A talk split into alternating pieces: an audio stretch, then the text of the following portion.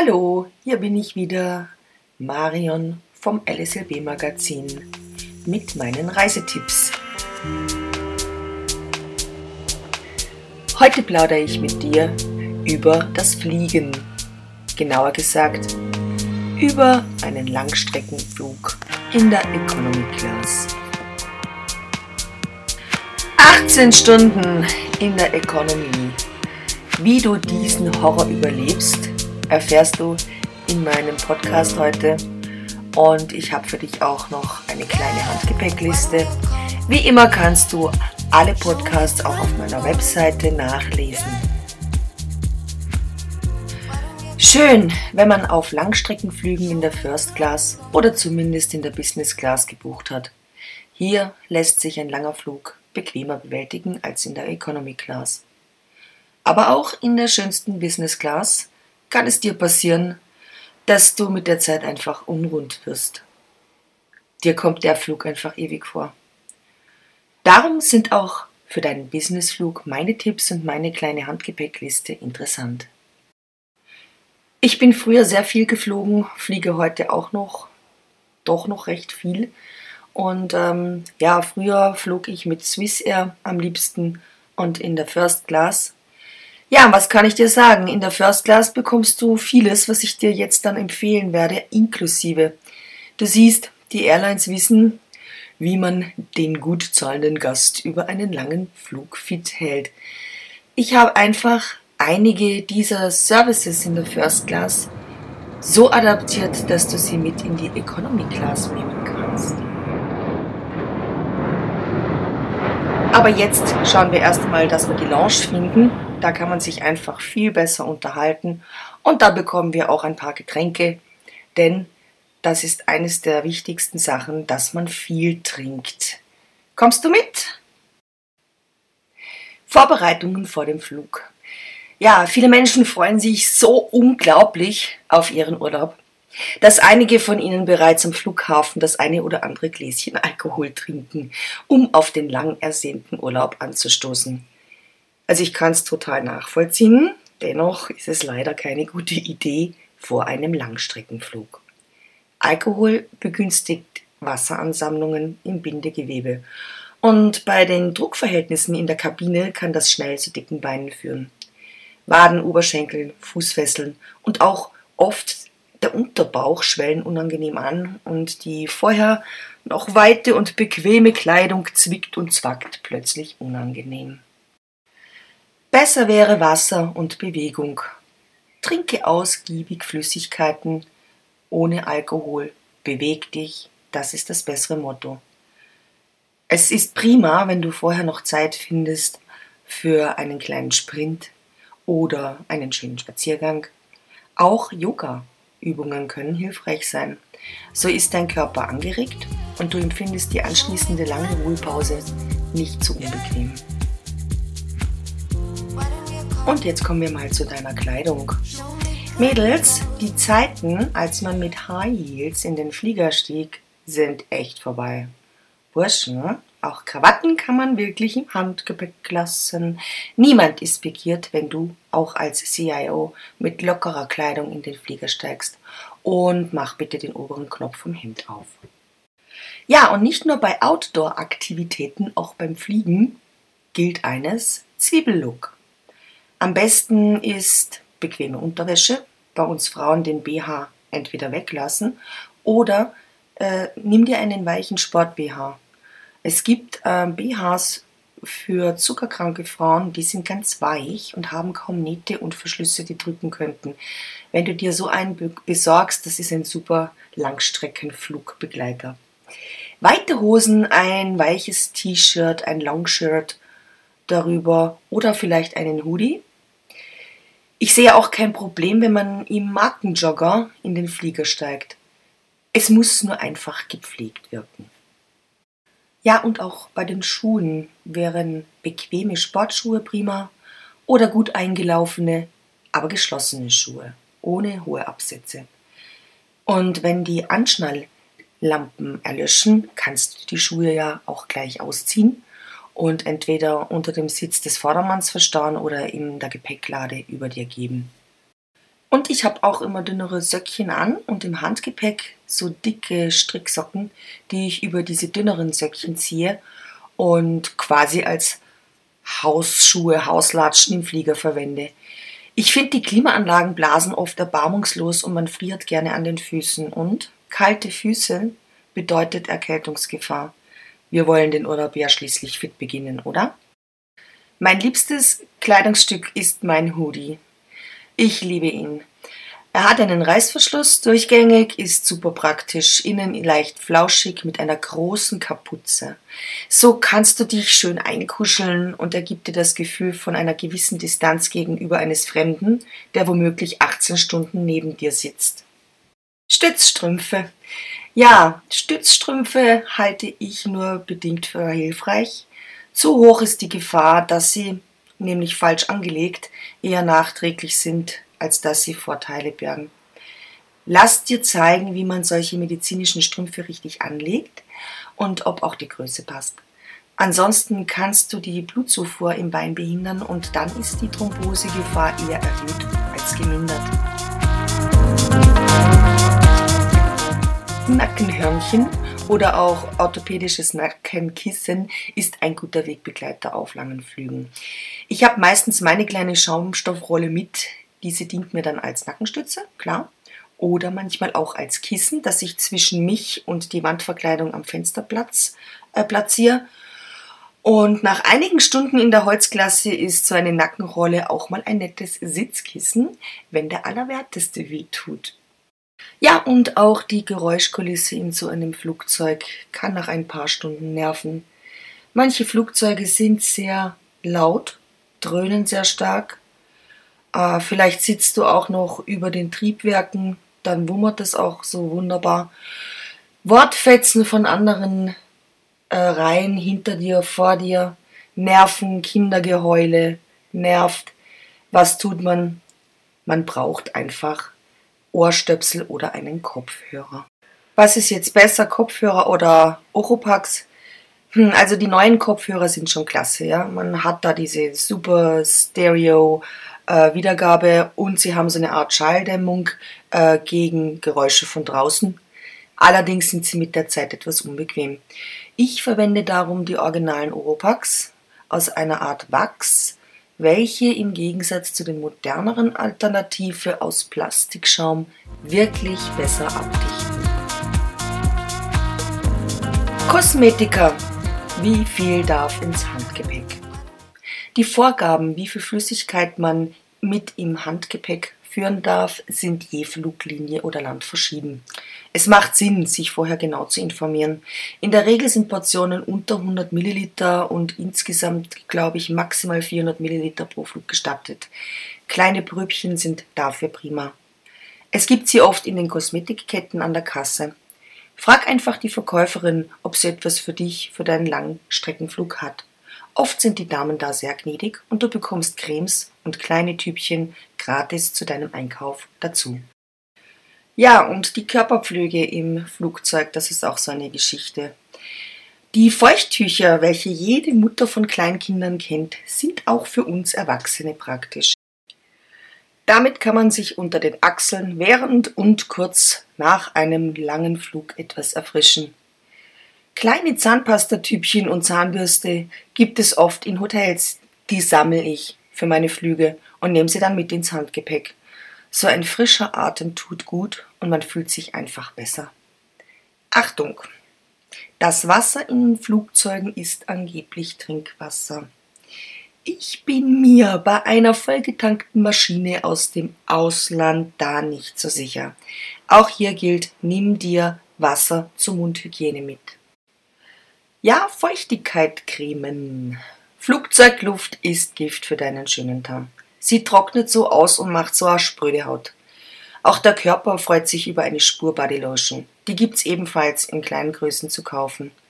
Auch eine kleine Massage der geschwollenen Beine mit der Lotion wirkt Wunder. Ja, zum Thema flüssige Kosmetik und äh, Medizin, das gehört alles in eine Klarsichthülle. Ähm, es gibt zu kaufen diese durchsichtigen Plastikbeutel, äh, die du dann bei der Sicherheitskontrolle aus deinem Handgepäck fischen musst und extra durch den Gepäckscanner geben musst. Es gibt da schicke Täschchen zu kaufen. Eine durchsichtige, einfache Frischhaltetüte würde auch reichen. Aber Achtung! Plastiktüten sind in vielen Ländern verboten und du könntest beim Zoll im Ankunftsland mega Ärger kriegen, zum Beispiel in Kenia. Also besorg dir lieber so eine Tasche. Ich habe die beim Müllermarkt gesehen. Ich glaube, die kostet 5 Euro, 4,95 Euro. Also da ist, eine sehr gute Investition. Ja, und Thema Medikamente. Ich habe immer ein paar Kopfschmerztabletten eingesteckt. Aspirin wird ja nachgesagt, dass es das Blut verdünnt. Äh, somit kannst du bei Schmerzen in den Beinen auch gleich mal eine Tablette einwerfen. Thromboseprophylaxe bei Thrombosespritzen gibt es gemischte Meinungen. Zum einen sind sie wirklich sinnvoll, wenn man nachweislich für Thrombosen anfällig ist. Jedoch, wer hat sich schon selbst mal so eine Spritze gesetzt? Da gibt es einen kleinen Trick. Such dir am Abflughafen den überall vorhandenen Arzt und bitte den, dir die Thrombosespritze zu verabreichen. Vorteil, der kann das und die fiesen blauen Buttergüsse, die du dir sonst zufügst, bleiben dir erspart. Generell würde ich jedoch solche Mittel mit dem Hausarzt vorher besprechen. Es geht hier um Wechselwirkungen mit anderen Medikamenten, die du vielleicht nehmen musst. Auch ähm, für die Augen Augentropfen mitzunehmen ist eine clevere Sache. Manche Menschen reagieren nämlich auf Flugzeugluft mit roten, trockenen und brennenden Augen. Beim Optiker oder in der Apotheke bekommst du diese kleinen Fläschchen mit Kochsalzlösung zum Befeuchten des Augapfels. Was ganz wichtig ist, äh, die Kontaktlinsen lass mal schön weg. Nimm deine Brille in den Flieger. Es ist unangenehm nach zwölf Stunden mit den Haftschalen.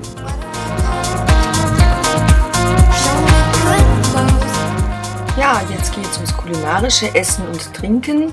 Wie ich dir ja vorhin schon ein bisschen erzählt habe, ich trinke sehr viel. Also ich schaue, dass ich wirklich auf ein, zwei Liter Wasser komme am Tag und auch im Flieger mache ich das so. Dann gehe ich halt mal öfters auf die Toilette. Äh, über die geizige Art, was Getränkeausgabe in Flugzeugen betrifft, bin ich mittlerweile stinkesauer. In 18 Stunden drei Gläschen a 150 Milliliter Flüssigkeit ist eine Unverschämtheit, liebe Lufthansa.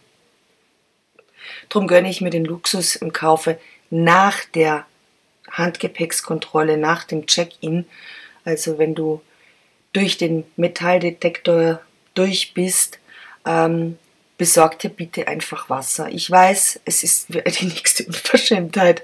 500 Milliliter, 5 Euro. Dankeschön, Frankfurt Flughafen. Ähm, aber dein Körper wird's dir danken. Trinke so viel du kannst. Nerve die Stewardess.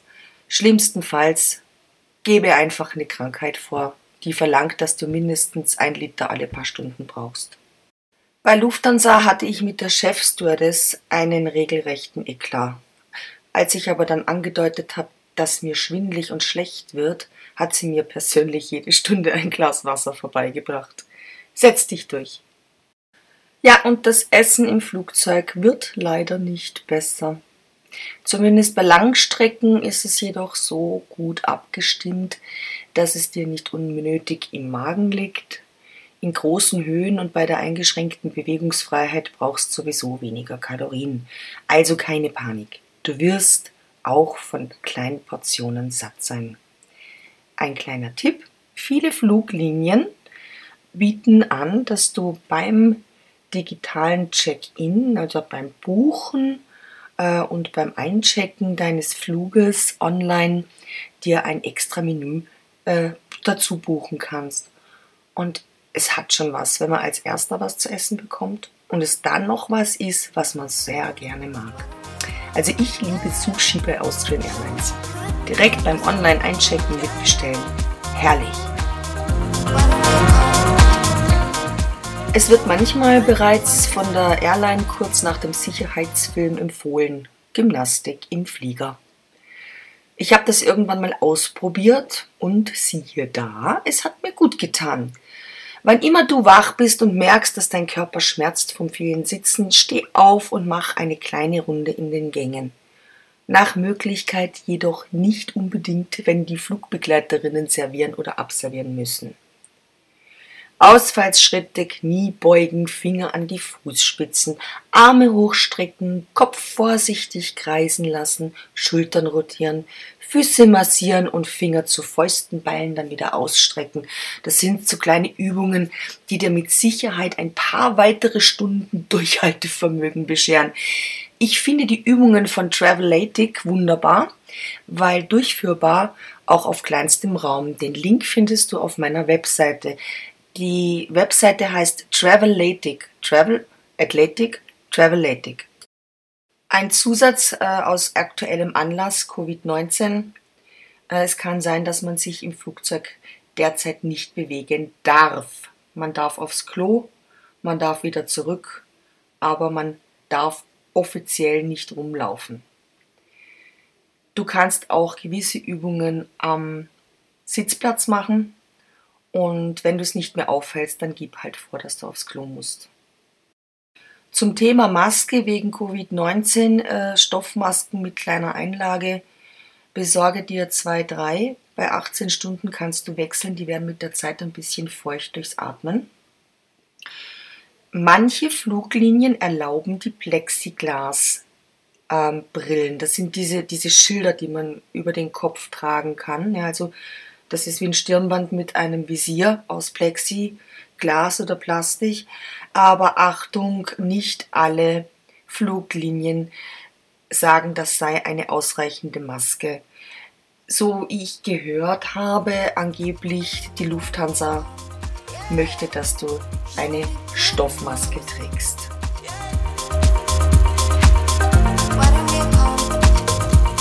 We'll be landing in 10 minutes. Und nach 18 Stunden liebe ich es, wenn der Pilot sagt, wir befinden uns im Landeanflug nach XY.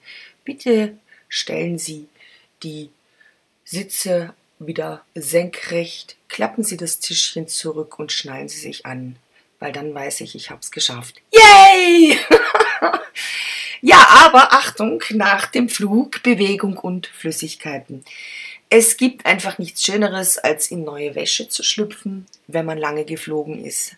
Gerade wenn dich im Ankunftsort heiße Temperaturen erwarten, macht es Sinn und übrigens unglaublich gute Laune, wenn man seine warmen Klamotten gegen den ersten Urlaubsoutfit tauscht ab in die Shorts, in das grellbunte T-Shirt ähm, und die Laune hebt sich, die Müdigkeit verfliegt. Also pack dir was zum Umziehen mit in dein Handgepäck. Ja, und nach dem Flug und dem ewigen Anstehen bei der Immigration gönne dir frische Luft und etwas Zeit, bevor du womöglich in den nächsten Bus steigen musst. Dehne dich, strecke dich, trinke Wasser. Im Hotel angekommen, gehe, wenn du noch so erledigt bist, eine halbe Stunde spazieren. Noch besser auf das Fahrrad im Fitnesscenter oder einen Crosstrainer verwenden. Ja, trinken, trinken, trinken ist ganz toll. Ähm, noch besser wäre noch eine Lymphdrainage, eine Massage, die ein bisschen das Wasser aus dem Gewebe wieder herausmassiert. Danach bist du topfit und kannst mit Vollgas in deine Abenteuer starten, ohne einen ganzen Tag in den Seilen zu hängen.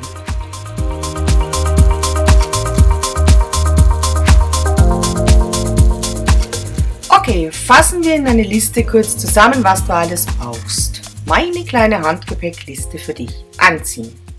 Bequemes, zwiebelartiges Outfit, bequeme Unterwäsche, weite, geschlossene Schuhe, Hoodie nicht vergessen. Outfit zum Wechseln kurz vor der Landung. Durchsichtige Plastiktasche. Was kommt rein? Feuchttücher, Gesichtscreme, Probepäckchen Körperlotion, kleine Zahnpasta, kleine Handcreme, Schminkpröbchen, Thrombosespritze, optional, Aspirin, muss auch in den Klarsichtbeutel, Augentropfen. Die Accessoires. Nehmen dir mit eine Nackenrolle, dicke Socken, optional Stützstrümpfe, Oropax oder Kopfhörer mit Schallschutz, eine kleine Bürste, eine Augenmaske, Nagelfeile aus Papier. Und nicht vergessen, nach der Sicherheitskontrolle Wasser kaufen und dafür vergesse nicht, dir Kleingeld einzustecken.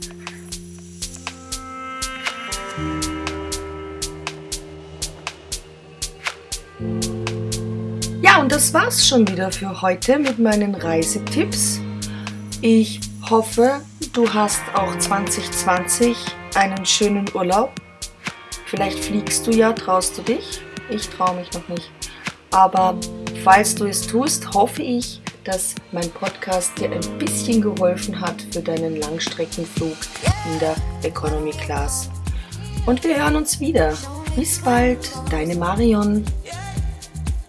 Ach ja, und wie immer, die Musik kommt von Epidemic Sound und der Song heißt Ghost und ist vom legendären Jones Meadow.